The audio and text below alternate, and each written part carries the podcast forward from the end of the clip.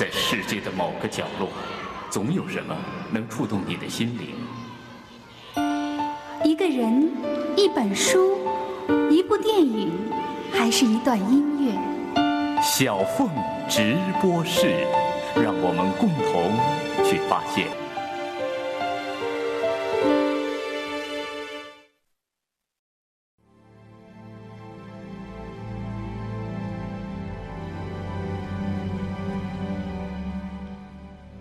有一部英国电影，名字忘记了，是讲一个乐队的主唱和他女朋友的故事。男主角有一天醒来，发现自己在梦中误杀了女友，房间里到处都是血，女孩就倒在洗手间的血泊当中。他被警车带走了。多年后，他从狱中出来，已经老了。他发现有一个穿着婚纱的女人在监狱门口，原来。正是他从前的女友，他没有死，被救活了。他们已经几乎认不出对方，但他是来接她的，来接她的新郎。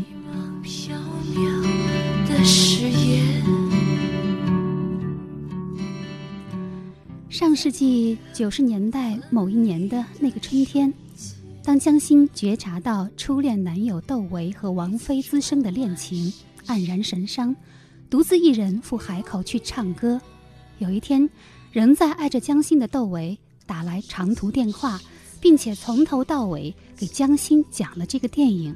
他说：“那女孩像你。”电话两端的人都哭了。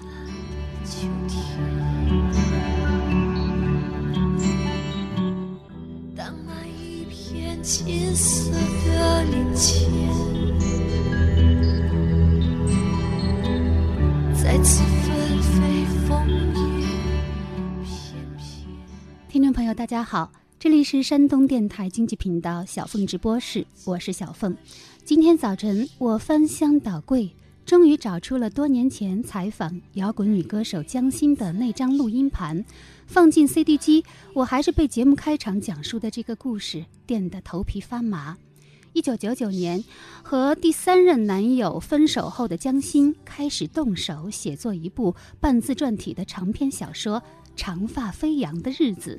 二零一一年，这部历时十年打磨的作品终于推出，只是女主角的名字改作江岩，而男主角的名字则是夏阳。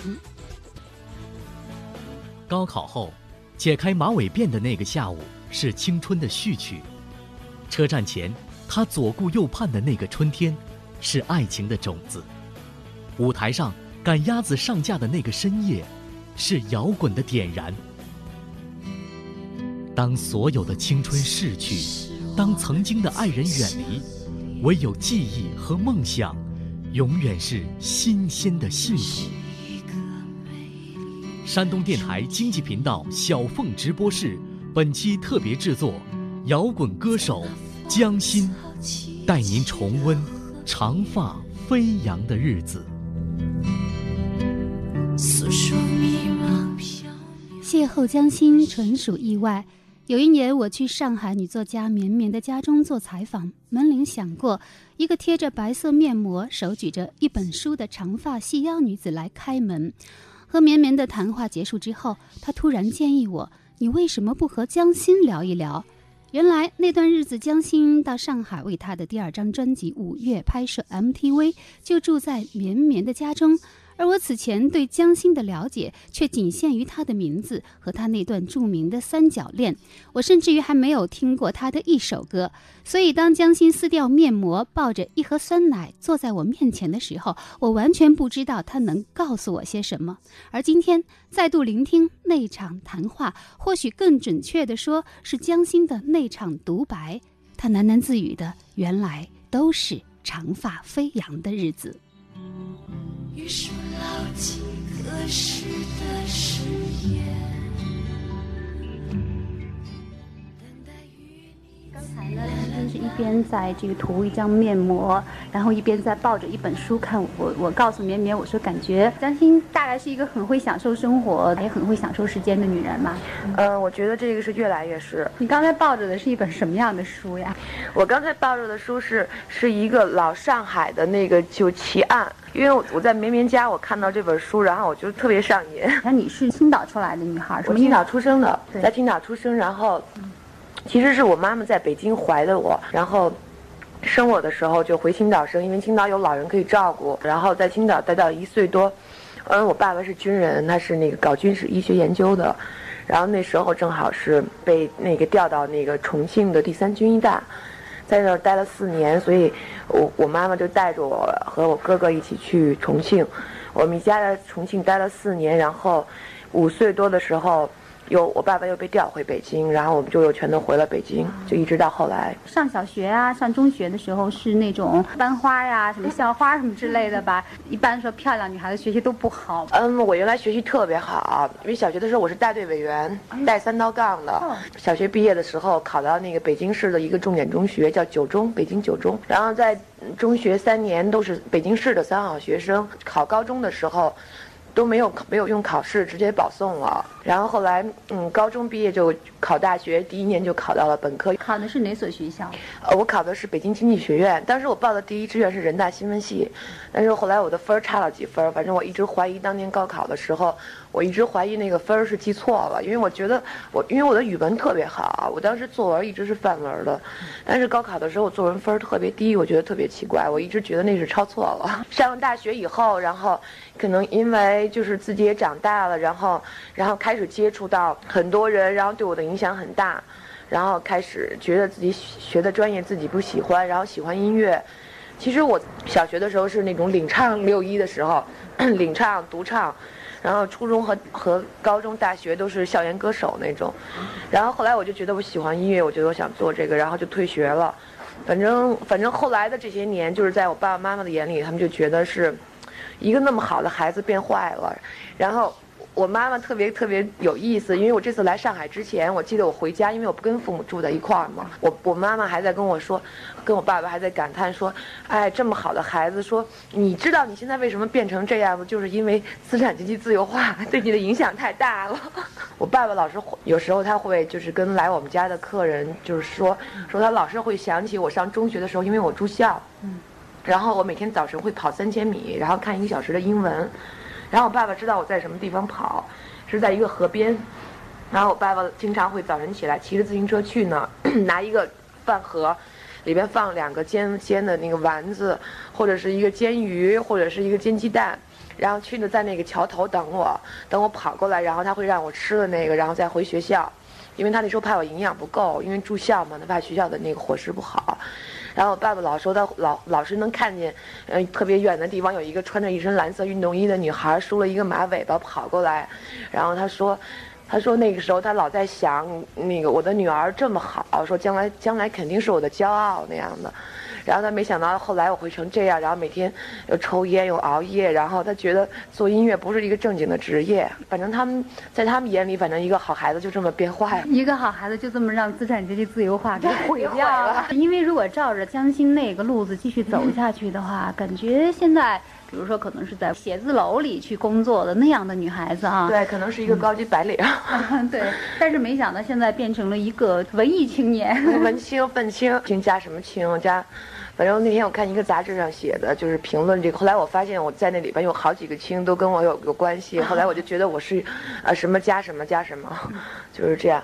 但是我觉得我我觉得就是那样的生活也可能很好。如果我好好的把大学上完，然后好好的找一个工作，可能一切都挺稳定的，也挺幸福的。但是我自己觉得我这样也挺幸福的，我没有觉得不好。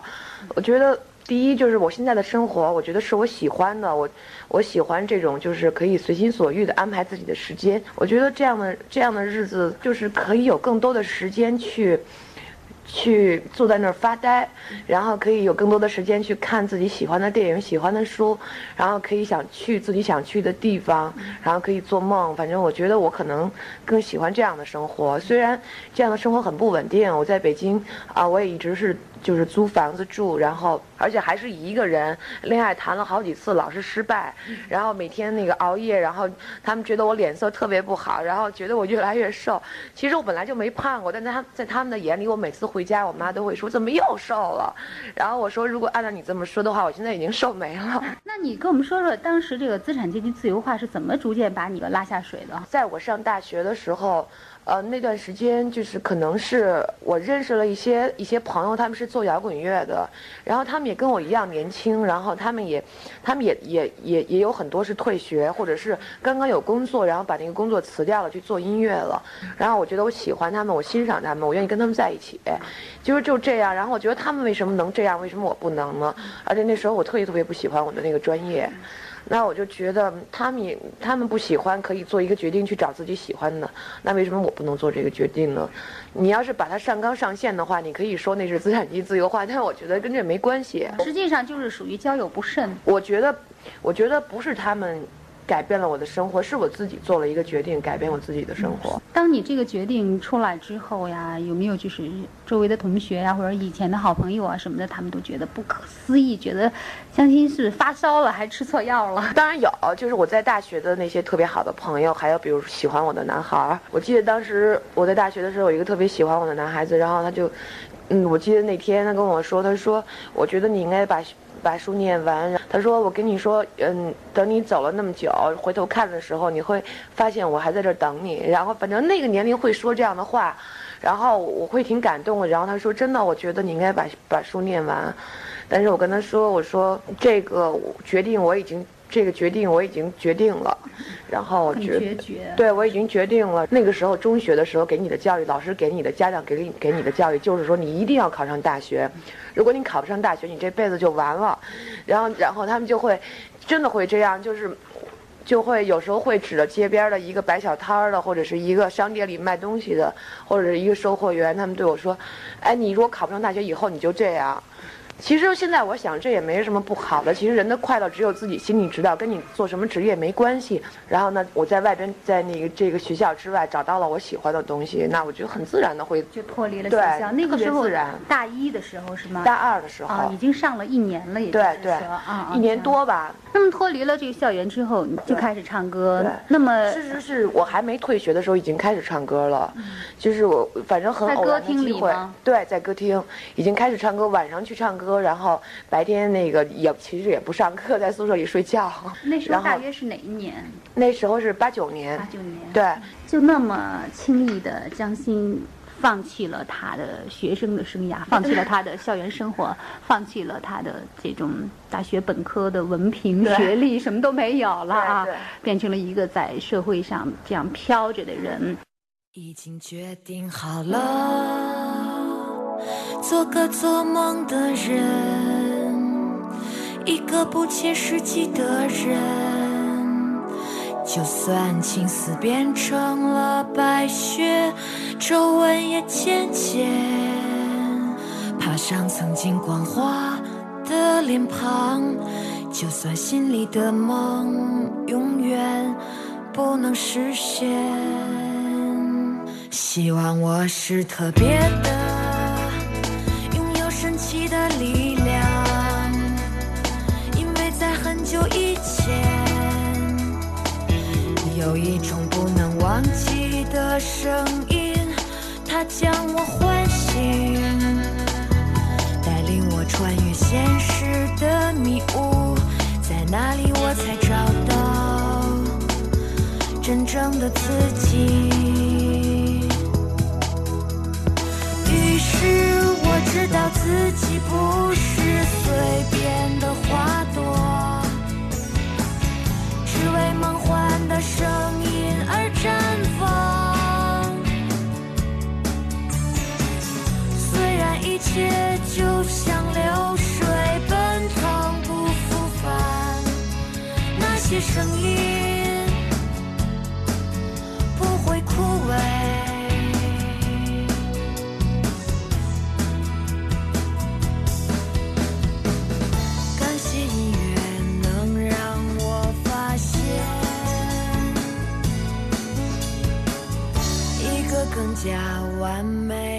时间，所以。决定好了，做个做梦的人，一个不切实际的人。就算已经决定了做个做梦的人，一个不切实际的人。我知道自己不是随便的花朵，只为梦幻的声音而绽放。这就是江心的歌声。我不是随便的花朵，在歌中，他直抒心意，如此决绝。一九九九年，和第三任男友、时任唐朝乐队的美籍华裔吉他手开瑟郭以广分手之后，江心过了一段黑白颠倒的日子。他常常半夜三点钟开着那辆二手的红色切诺基，来到香山或者是圆明园之类的地方停好车，放上一盘喜欢的磁带，把脚翘在方向盘上，然后对着星空开始回忆。而在某一天清晨返家的途中，他产生了动笔的冲动，于是有了这部《长发飞扬的日子》。知道自己不是随便我知道江心好像最近呢正在完成你的一部长篇小说，叫做《长发飞扬的日子》，对是一部那种自传体的小说吗？是一部就是其实不是完全是自传体的，就是以我自己的生活为背景，我这些年的生活，就是我从大学退学出来，然后到现在，我当时写这个东西的。呃，开始的时候动机其实是因为那个时候我我跟我的第三个男朋友分手，然后我心情不好，然后我一个人在家里闷着，然后第二张唱片也没录，然后我就想自己有点事儿干，然后我又喜欢写东西，我就开始写了。我看到好多那个就是书在写这种做音乐的人或者是摇滚圈的生活，我觉得他们写的都不真实，他们都是在这个圈子外边看这个圈子。那我觉得我是在这个圈子里长大的，差不多是十七八岁就在这个圈子里了。我觉得我我来我自己动手来写这个东西，我觉得可能更真实，因为我是在这里边成长起来的。呃，在在歌迷的眼里，因为当时我认识的一些人，他们后来都成了就是中国非常有名的乐队和和音乐人。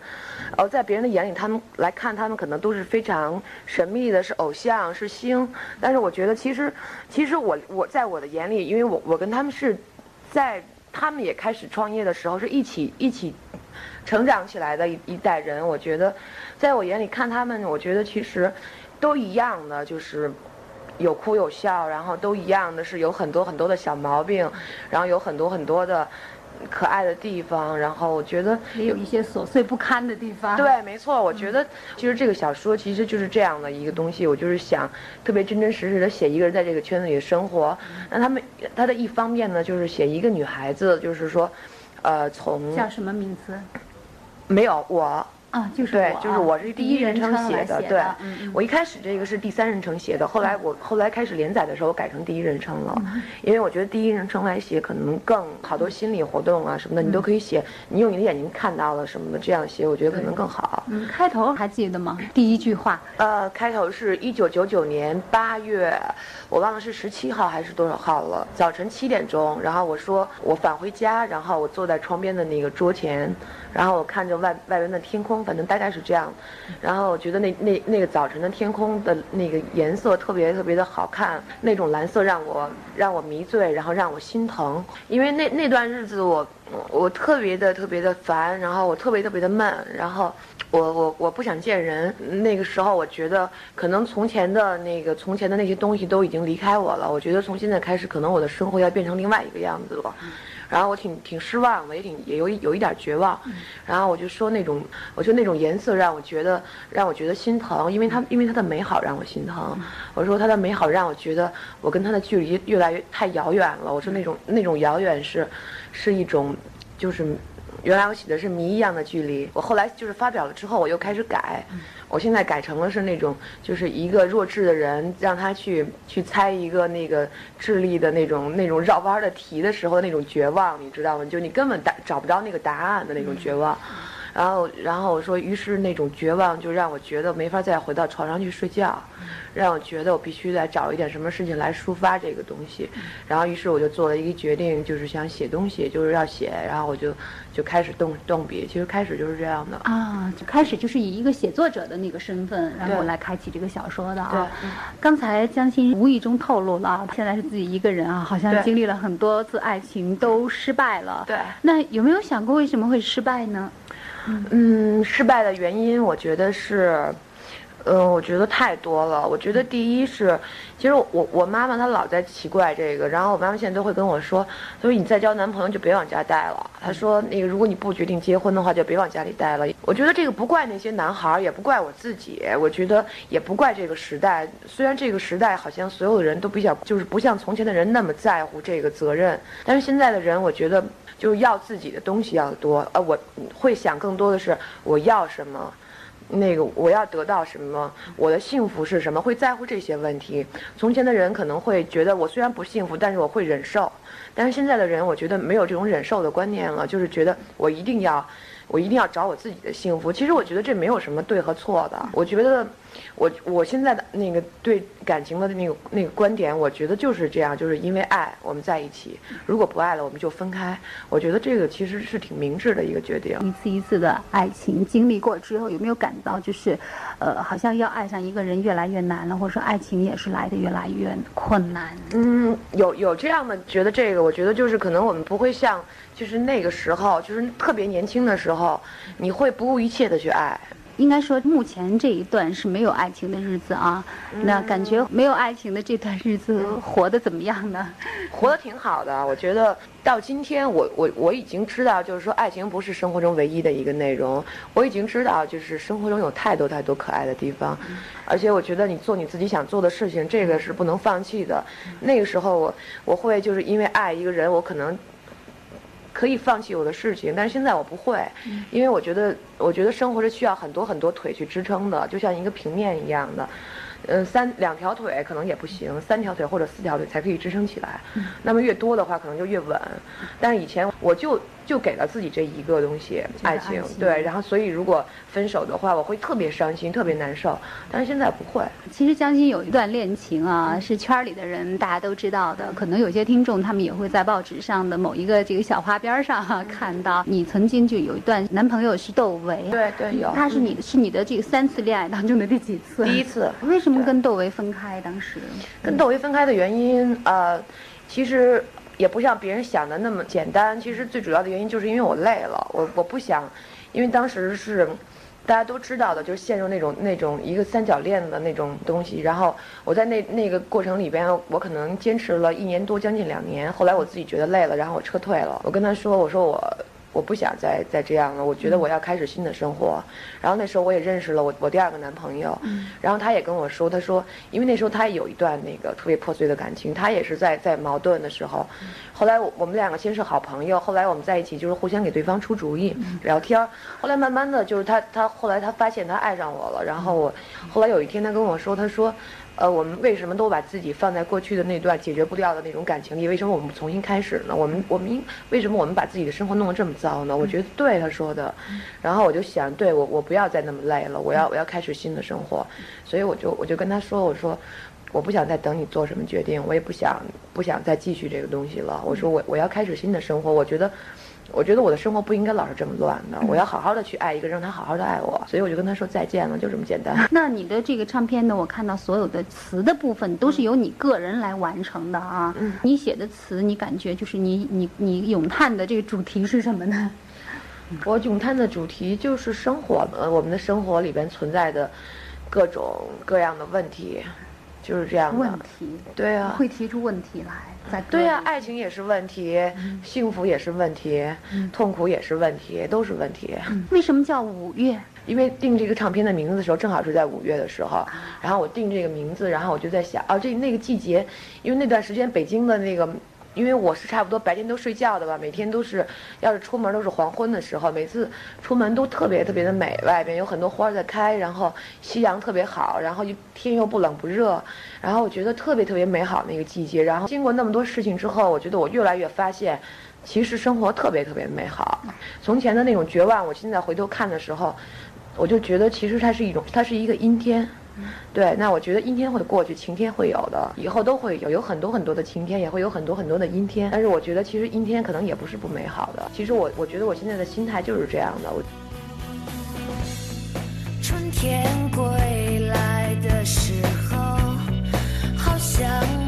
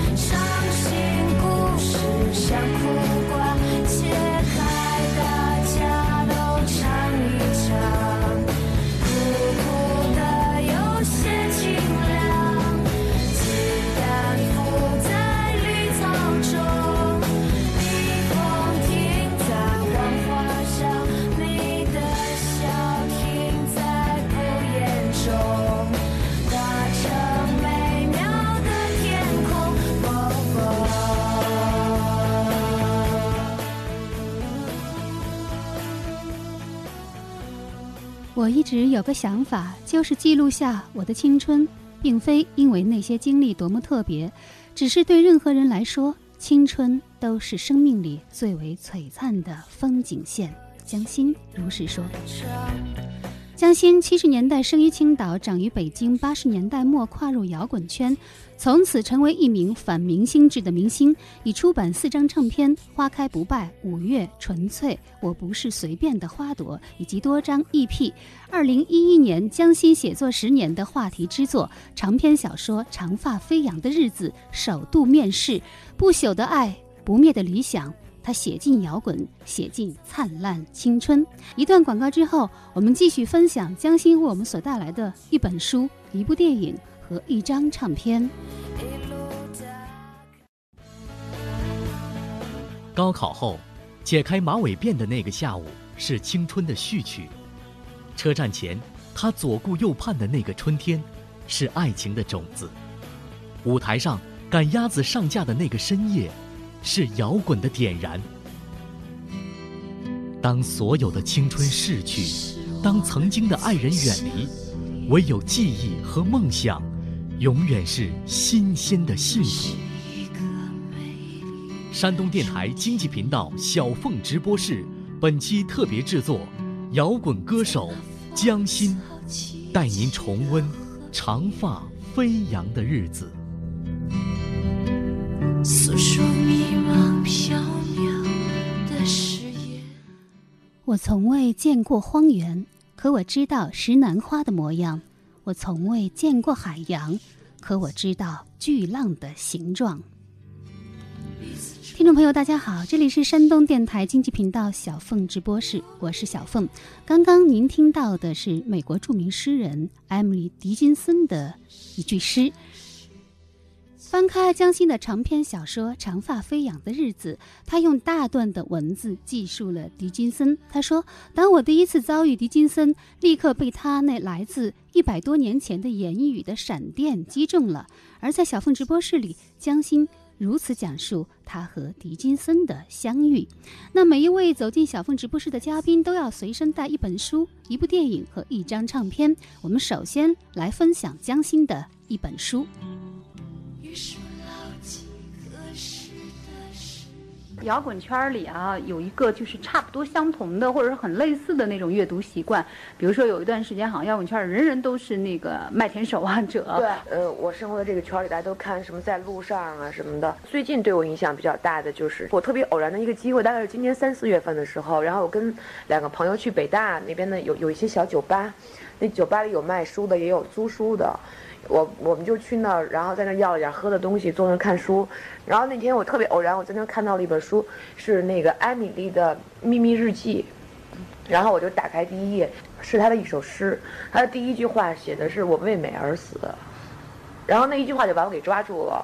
然后我就觉得我要买这本书，对，我就把那本书买回家了。然后我就开始看。然后他那首诗写的特别好，他说“我为美而死”，然后在我的坟边，呃，那个葬着一个为真理而死的人。在静静的夜里，然后我们聊天儿，他问我你为什么而死？我告诉他我为美而死。然后我问我又问他，他说我为真理而死。他说于是我们就在静静的夜里开始聊天，然后那个直到那个晨曦，直到黎明，那个爬上枝头，直到那个青苔，那个将我们的名字演住。坟墓里发生的故事。对，后来我也买了他的诗集，然后有有一句话，我把它选作我这次那个唱片的那个海报上的一句话。叫夏日正盛，且单单为我，就是夏日这么美好的夏日是为我一个人准备的，就是这样的意思。然后，因为他那篇日记特别巧，他正好是五月份那某一天的日记。然后我的唱片的名字正好叫五月，就我觉得是一个巧合。我现在回头想，我觉得这个是老天给我的一个灵感，他让我在里面选一句话。因为我我在看那个日记的时候，我的海报上的那个话已经有了。我看那个日记，我就看到那句话，我然后我就觉得。哦，我要我要用这句话，我就决定了，然后我就打电话给那个设计的公司，我说我那句话不要了，我说你改成那个夏日正盛且单单为我，然后摘自艾米丽的秘密日记。等于是艾米迪金森为你做了一次文案。我觉得，我觉得，我觉得是这样的。那么这个呃，艾米迪金森也许是你以前的时候并不怎么去注意的那么一个女诗人，我从来不知道的。那么由此你是不是也开始探寻她的生活的一些秘密？对，我开始开开始买有跟跟她有关系的东西。后来我就了解到，她她是差不。多从二十八岁开始就不再不再出门了，他只穿白色的衣服，真的。然后他一直到他死的时候，好像是五十六岁，他没有没有那再出就是说门。，将近有二十八年的时间就没有出门，生命中有一半的时间是把自己关在屋里的。对对那就是一个自闭症患者了。对，就是自闭症，他不愿意见人的，他跟他的家人住在一起，然后他给他他一生他不不工作，给家里人做饭，然后收拾东西，照顾家里人。但是他们家是特别富有的，他的爸爸和他的哥哥都是当时特别有名的律师，特别有钱，但是足够的条件让他去自我扮演一个自对，闭症患者。但是但是他家里人都特别不喜欢他这样，而且他们家里人都不不欣赏他的诗，也不赞赏他这样的生活方式。但是他自己就是在自己的这个生活里边，他自己找到了他自己的方向，然后他不管别人怎么说，他就是特别特别固执的这样子。他像一个 秘密的地下工作者一样的在写他的诗歌。对，他在那里边说，他说每个每个星期天，他们全家人都会去教堂。他说我们全镇的人都会去教堂。他说但是只有我一个人在家里边。他说他们把他们的灵魂交给了上帝，我把我的灵魂交给诗。真的，他就自己在家里面写诗，他的很多诗都是他，因为他给家里人做饭嘛，他在厨房，他经常是在厨房随便找一个小纸，做饭的瞬瞬间，然后想起来就记在那种纸片上，然后有些东西都丢掉了，还我看到他那个照片是他当年那个他的房间，他的卧室，窗边有一个小桌子，有一个小椅子，他自己坐在那儿，然后他就可能展开他的幻想的翅膀，然后写写他的东西。当时我记得他有有过几个通信的朋友，有其中有几个人都是当时特别著名的那个出版出版商，然后他把他的诗也曾经给过他们，寄给过他们，然后他们都说那个给他回信说，我们觉得就在当时他的诗好像有点儿，就是当时的诗都很讲究韵脚啊，就那个时候的那种东西，但是他没有那样的东西，他是特别随意的。所以他们都觉得你应该，如果你要做一个诗人，你就要改变，要你看看别人的诗是怎么写的，你要那样写。然后他就在，在他的日记里写，他说，那个我的诗是写给未来的。他说今天的人没有人懂我。他特别自信，你知道，他特别相信他自己的天赋，他特别知道他自己的才气。狄金森他在生前他的诗歌有没有发表？没。有，他他生前他的诗歌没有发表，而且都没有人理睬他的东西。但是在他死后的可能一百年以后，他现在是美国最著名的就是三个诗人其中之一。对他现在是对美国最有影响的诗人。他结果我觉得事实证明他当时说的真是，他说我的诗是给未来的，不是给现在的。很多天才他们的东西都是这样子，像梵高啊，他的画，像尼采他的一些思想啊都是未来的一种创作。，对但是我觉得他们当时已经确确定了他们的东西的价值了。艾米狄金森，我也是我以前也从来不知道他。我只知道这个名字，我也知道他是个诗人，但是从来不知道这些故事。，对对，后来我我把他的故事讲给我好多朋友，我身边的朋友，然后他们都去买他的书。那么在他那个秘密日记当中，对他一直写到死吗？他这个日记不是就是只是他一年的日记，然后他那个他那个日记后来是怎么被发现的？是他死了以后一百年之后才发现，你知道吗？然后是连他们家里的人都没有发都现，没有发现，他把那个日记放在一个木匣子里，然后砌在他那个卧室的墙上了，砌在墙里边，就一块砖拿下来，然后给砌上了。然后他死一百年之后，他们家里翻修，翻修的时候，然后一个木匠，就是就是发现了这个东西，发现了，然后他把他就拿回家了。回家之后他就看，因为当时他已经出名了，一百年以后，那时候已经很多人都喜欢他，然后那个木匠特别喜欢他的诗，是他的读者。对，特别爱他的诗，他把他那个拿回去，他都惊了，因为他他知道他那天去是修翻修他的他的卧房，他没想到他发现了这个，然后他回去看他的日记，然后他被那些东西他的文字迷倒了，然后当时那个木匠就不想把这个东西拿出来公诸于世，他把它保存起来，然后他自己经常拿出来看，等他死的时候，他觉得他自己这样是罪过的。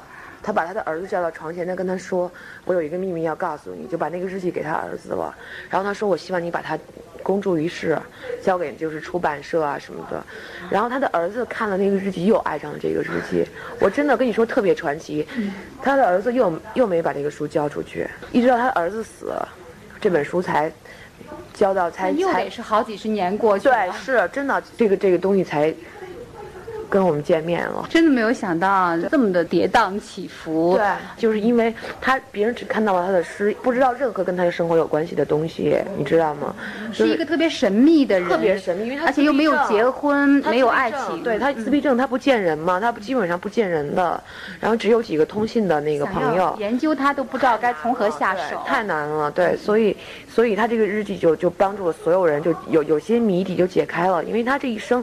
他没有结婚，他他恋过几次爱，但是但是都是特别失败的，就是好像都是他爱那个男人，但那个男人不爱他。然后我看到他的照片，他不漂亮，而且他一生只拍了一张照片，就是那个秘密日记封面上的那张照片。他不拍，他拒绝拍照片的。然后还有一张油画是他在在他六岁的时候，有一个特别有名的画家去他们家，然后为他们兄妹三个人画的。他一生只有这两个是有他形象的东西，其他的都没有了。这么神秘的一个女诗人，对，这么传奇的一段故事啊！如果不是江心的话，真是无缘了解。艾米丽·狄金森，好，我们记住这个名字了。然后我想大家可以去找找这本书，对对，可以可以去看一看。我觉得你可能会在他的东西里面发现很多很多能让你觉得，能让你起鸡皮疙瘩，或者是让你觉得灵魂有震撼的地方。我反正我觉得在现阶段，他对我的影响挺大的。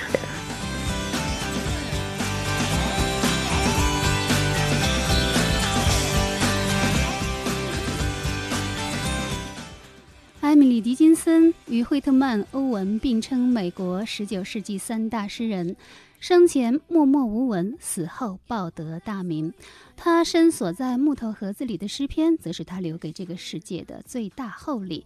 刚刚就是江心我们所带来的他最喜欢的一本书《艾米丽·狄金森的秘密日记》。一直燃烧到海那边。久久盘旋，恋倦那一片海。那么，关于这本艾米丽·狄金森的秘密日记，虽然后来有读者考证，这本日记并不存在，这原本是一部传记体的虚构日记，但这是所有关于狄金森的文本当中最迷人的一部。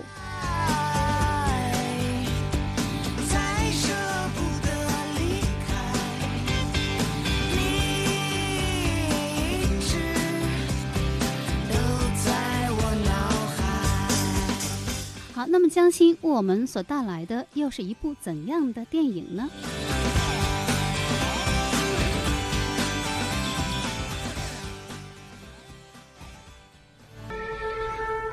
？He wanted to lose the madness over the mountains, he said, and begin again. 在美国西部草原的印第安部落，住着一位退休的骑兵上校和他的三个儿子。他们平静的生活随着一个女子苏珊娜的到来而改变。这就是布拉德·比特主演的电影《燃情岁月》。在长发飞扬的日子里，这部电影一度是江心孤独的安慰。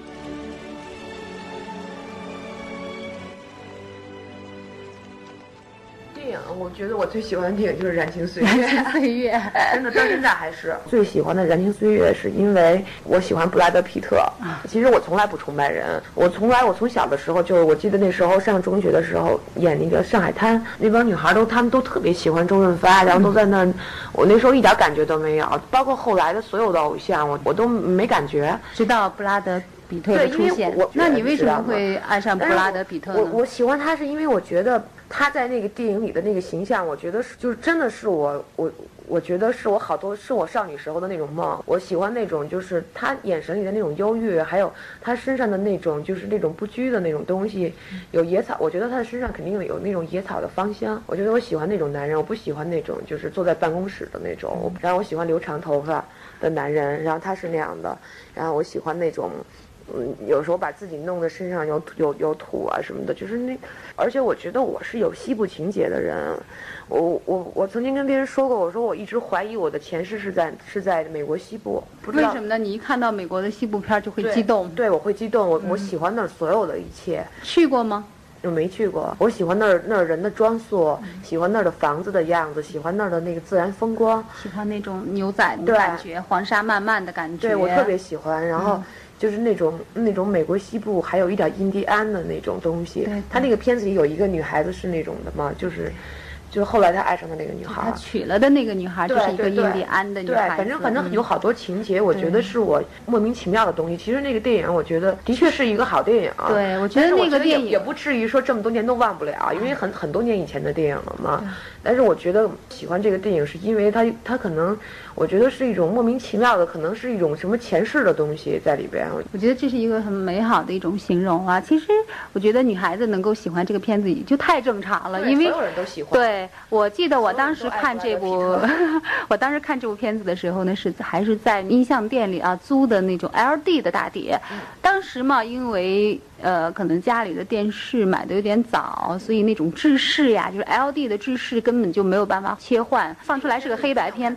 但是因为是 LD 租的很贵嘛，第二天要还。我在第一天晚上看完了之后，就是觉得特别棒。等到第二天早晨要去还那个碟之前，我就又看了一遍。我从来没有在这么短的时间里，一天之内啊。几个小时之后就把一个一个片子迫不及待的再重新的重温一遍，就是那个，你知道我看这个电影的时候特别逗。我记我记得当时我正好是在录我的第一张专辑，在棚里，然后每天从棚里回来，我就开始看那个电影，看到困了就比我还要过分。对我我我就是差不多那个电影伴随了我第一张专辑的录音过程，真的是这样。然后在录第一张专辑的时候出了一件事儿，就是我当时的男朋友，然后他有一天晚上跟别人打架，然后他把把那个把警察打伤，然后他被拘留了十五天。然后那十五天，你知道我每天晚上就是我从录音棚回来，然后我就。因为我当时我我家里面是这个床，然后对，然后前面是电视，然后我就啪就开到那个，然后就昨天看到哪儿，今天从那儿开始再接着看，然后看完之后再从头开始看第一看 A 面，又开始看，然后如果看到最后困了，然后我就睡着了就关了，然后第二天晚上回来再接着看，真的半我可能看了一个月那个电影，我真的不骗你，我是这样，就是说我如果喜欢一个电影或者我喜欢一个唱片，我会。就是说，可能有一个月死磕这个东西，对，对。对。啊，其实这个片子如果要是简单一点的来说情节的话，就是弟兄三个同时爱上一个女孩儿，就是这样的一个故事啊。然后呢，弟兄三个分别代表的是三种不同的性格，像老大呢，感觉是那种很理性的一个人，然后呢，这个老二是一个很野性的人，然后那个老小呢，好像是比较那种感性、比较单纯这样的弟兄三个。然后突然有一个女孩子把弟兄三个的那种宁静全打破了，全打破了，对，没错，是那样的一个片子啊。就是他除了这种就感觉很商业的这种故事对他的那个父亲，我觉得表演特别好，对因为他其实有好多特别震撼我的地方，就比如最后那个去去抓他的时候，然后他的父亲那个。当时已经瘫了嘛，中风了嘛，然后他把那个枪藏在袖子里边去保护他，然后还有他的哥哥，一直是跟他是两两条道路，他哥哥是走政界的，然后一直都是那样，但最后亲情战胜了所有的东西，然后他哥哥在那一瞬间，然后还是去保护他的家人了。我觉得站到他的家人身边，这个是我欣赏的东西。反正我觉得我就是一个这样的人，我觉得亲情，我觉得就是人和人之间的爱，我觉得比所有东西都重要，比金钱、比权力都重要。我觉得在那种时候，你可以放弃所有的东西，但是爱是不能放弃的。那种震撼，我觉得也有。另外，像你刚才说到的印第安的那种情节，跟这部片子这种关系，自始至终就是那种印第安人的那种理念，就他们对自然的那种膜拜，那种神秘的东西，始终都贯穿着影片，好像构成了电影特别哲理的那样一部分。对，所以我我觉得我的前世是在美国西部的一个印第安人，一个印第安女孩。这不是因为看这个片子，以前我就觉得是，特别自己的血液里也有那种特别野性的、腹肌，的那种东西。我觉得我有那种东西，对，反正挺有意思的。后来我我我就是因为，我跟你说实话，其实后来我的第三个男朋友就我跟凯瑟，我觉得有我爱上他好多原因都是因为那个电影，啊因为他是在美国西部长大的，然后他们家有三个儿子，他是老二，真的，我跟你说这么巧啊！真的是我那时候老跟凯瑟这么说，我老跟他说，其实我我就知道江欣要谈《燃情岁月》，因为以前的时候我曾经采访过凯瑟尔，凯瑟就是原来唐朝乐队的那个吉他手凯瑟郭一广嘛。那个时候唐朝他们四个人一起到我们的直播间来做节目的时候，凯瑟是一个美国大男孩，但是他是一个就是东方人的样子啊，因为他就是一个就是东方血统对华裔的一个美国男孩，但是那种很纯真的感感觉。当时我问他，我说你最喜欢电影是什么？他说。燃情岁月》，我说为什么？因为我女朋友喜欢，我女朋友特喜欢这个电影。我说哦，我说女朋友是谁呀？他说就你们青岛人。我说谁呀？他说江心。对，我觉得其实我我我不知道这个故事，然后今天你告诉我，我觉得虽然我们俩已经分开了，我觉得还是挺感动的。我觉得。我没想到，其实他喜欢的电影，我觉得他不应该喜欢这个电影的。他喜欢的是另外一种东西。当时我觉得可能是因为那个那个爱情，因为我告诉过他，我说，我说我爱上你有有一些原因是因为这个。我说，所以他就去看那个电影。对对，没错。然后是不是尽力的把自己往那个布比特那个方向去靠拢？所以我现在回头想，我觉得我们俩的爱情那时候，我觉得可能是我们俩都都把自己那个放在那个电影里了，可能，所以后来会失败。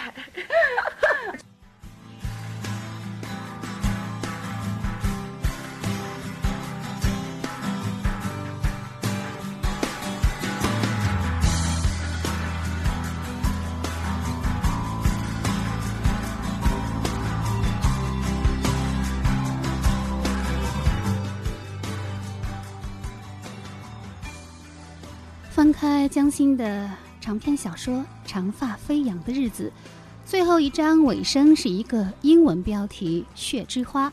青春之所以开得绚烂，是因为它是用我们自己的热血和泪水浇灌的花朵，而血之花正是江心最喜欢的英国殿堂级乐队 The Kill 治疗乐队的一张唱片的名字。我现在最喜欢的唱片是那个 The Kill 的那个。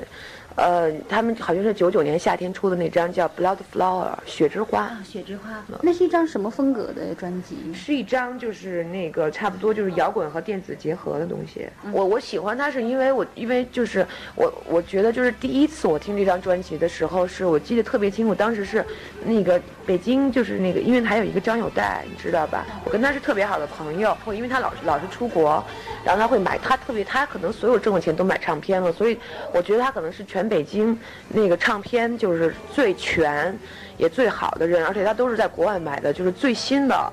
他是最快会拥有就是最新出的专辑的人。我听说在北京有代是特别致力于向朋友们推荐一些好的音乐啊。我觉得，所以我觉得他是最好的 DJ，就是因为这个。而且人们封他是什么摇滚普及办公室的主任，摇滚办。然后，因为我的车上是只有卡带没有 CD 的嘛，然后我就我就有有时候他从国外刚回来，有什么好东西他会给我串成卡带给我。然后那天我记得特别清楚，我们一起在就是周末他从国外回来了，然后呢我。们一起去一个 club 玩然后那个我们觉得那儿那天特别没意思，后来我们就出来了，出来然后我们就在车上坐着，然后外面下雨了，后来我们就觉得哎这个时候开车在街上兜风挺好的，然后他就把那唱片拿把这张 The Q 的是串成卡带的拿出来了，然后后来他就说哎刚刚串了一个这个，他说你听这个吧，然后就放进去，因为他给我串完之后他可能又听了还是怎么样了，所以不是头，然后我们一听的那首歌就是那个 Remember the first time I told you。呃，You told me I love you，然后 It's raining hard，You couldn't say，就是 You couldn't hear，然后就正好当就是说你记记得你第一次呃呃告诉我你爱我的时候雨很大，我没有听清。正好那天也在下雨。对，当时正好窗外在下雨，我们车里坐了可能是四个人，然后啊就一下所有人都被那个东西抓住了，然后我们就我就把车速放慢了，然后我们就在那街头，因为下雨了，而且是晚上两三点钟的时候，已经没什么人了，街上。特别安静的街道，然后是夏天，然后那种夜晚，然后你听到这个，然后你，呃那个的确就是说不是因为这种环境，就所有的环境、人还有音乐，就是所还有那些词，所有东西在一起，就是就把你抓住了。那时候你就觉得你根本逃不掉了。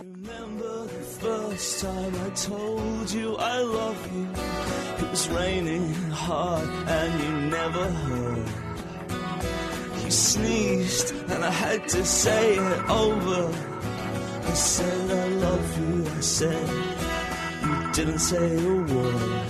Just held your hands to my shining eyes. I watched as the rain ran through your fingers.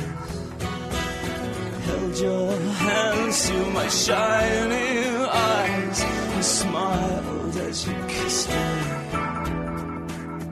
If you die, you said, so do I, you said, and it starts today. You make the sign.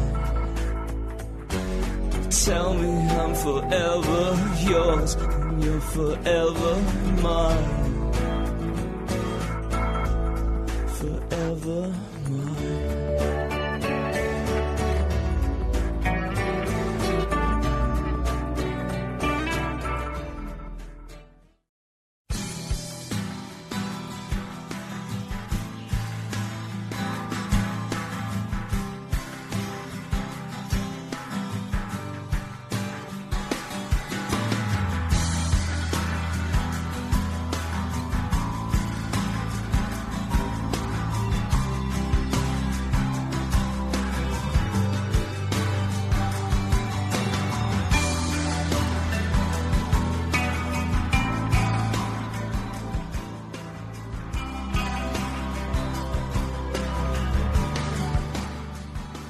此刻，音乐再次流转到的，正是江心在写作《长发飞扬的日子》那段时间，他狂听不止的唱片《血之花》里的第五首作品《Last Day of Summer》夏日的最后一天。这首歌曾经让江心听得泪如泉涌。他还记得那一天，那一刻，他曾经以为那些属于他青春的日子已经彻底结束，那就是他生命里最后的一个夏季。在《长发飞扬的日子》后记当中，江心说：“动手记录那些过往的夏天时，我还没满二十九岁。这是个不折不扣的青年。转眼间，时光飞逝，又是将近十二年的光阴荏苒。当这些文字终于集结成书，我也已经悄然迈入中年。青春并不仅仅属于一种年纪，就像摇滚乐并不仅仅意味着某一音乐形式，那其实更应该是一种精神，一种态度。”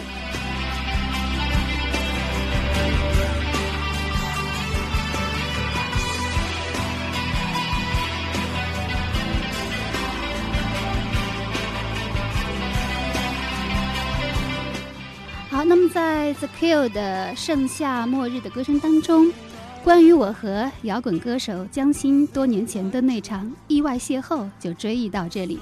突然发现，原来声音也会变老，唯有记忆是新鲜的。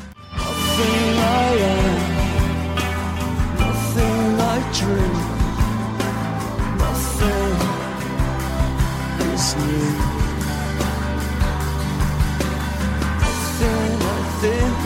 or believe in or say, nothing is true.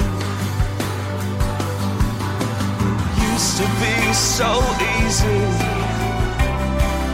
I never even tried.